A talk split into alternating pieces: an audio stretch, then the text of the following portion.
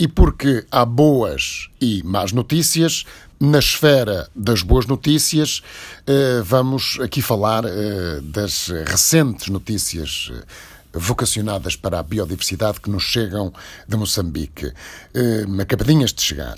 E numa altura em que se fala tanto de ameaças à biodiversidade, alterações climáticas, os incêndios, os grandes fogos, com capacidade enorme de destruição cá e lá fora, e lembramos naturalmente o caso enfim, mais recente, mais mediático dos incêndios na Amazónia, eis que chega uma novidade através dos, dos meus contactos no Parque Nacional da Gorongosa, em Moçambique, Moçambique, uma novidade que chega eh, de uma província vizinha que faz fronteira com o Zimbábue, é precisamente da Reserva eh, Nacional de Chimanimani, na província de Manica. É, portanto, uma área que tem mil quilómetros quadrados, tem zonas de montanha, uma zona costeira, várias zonas florestais e prova-se com esta descoberta que, que consubstancia, de facto, a ideia de que estamos perante um enormíssimo ninho de biodiversidade. Ora, um levantamento de biodiversidade em Chimanimani revela então que eh, foram descobertas mais de mil espécies de animais e plantas, mais de 200 espécies de aves, 42 espécies de mamíferos, incluindo um morcego desconhecido até à data, em Moçambique. Estão entre estas espécies agora encontradas num trabalho de campo que demorou duas semanas e foi levado a cabo por uma equipa de especialistas, eh, visitantes e também alguns estudantes do programa de mestrado em Biologia da Conservação da Gorongosa. Eh, de facto, foram encontradas também 22 espécies de anfíbios, 45 de répteis, mais de 450 espécies de insetos e mais de 170 espécies de novas plantas. Acredita-se que esta espécie de morcego seja nova em Moçambique, também uma rã e um lagarto eh, e um grilo do mato acredita-se que sejam espécies novas para a ciência. Há agora que, naturalmente, validar estas descobertas em concreto que se acreditam serem novas para a ciência.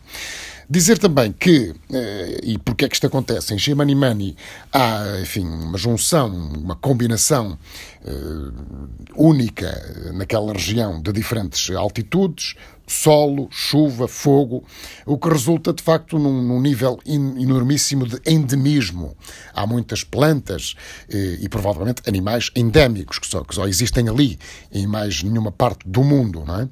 Eh, Curiosamente, o administrador da Reserva Nacional de Chimanimani, o Sr. Lionel Massicane, diz que os resultados demonstram a importância de Chimanimani para a biodiversidade em Moçambique e para a ciência da conservação global. Eh, compreende-se, obviamente.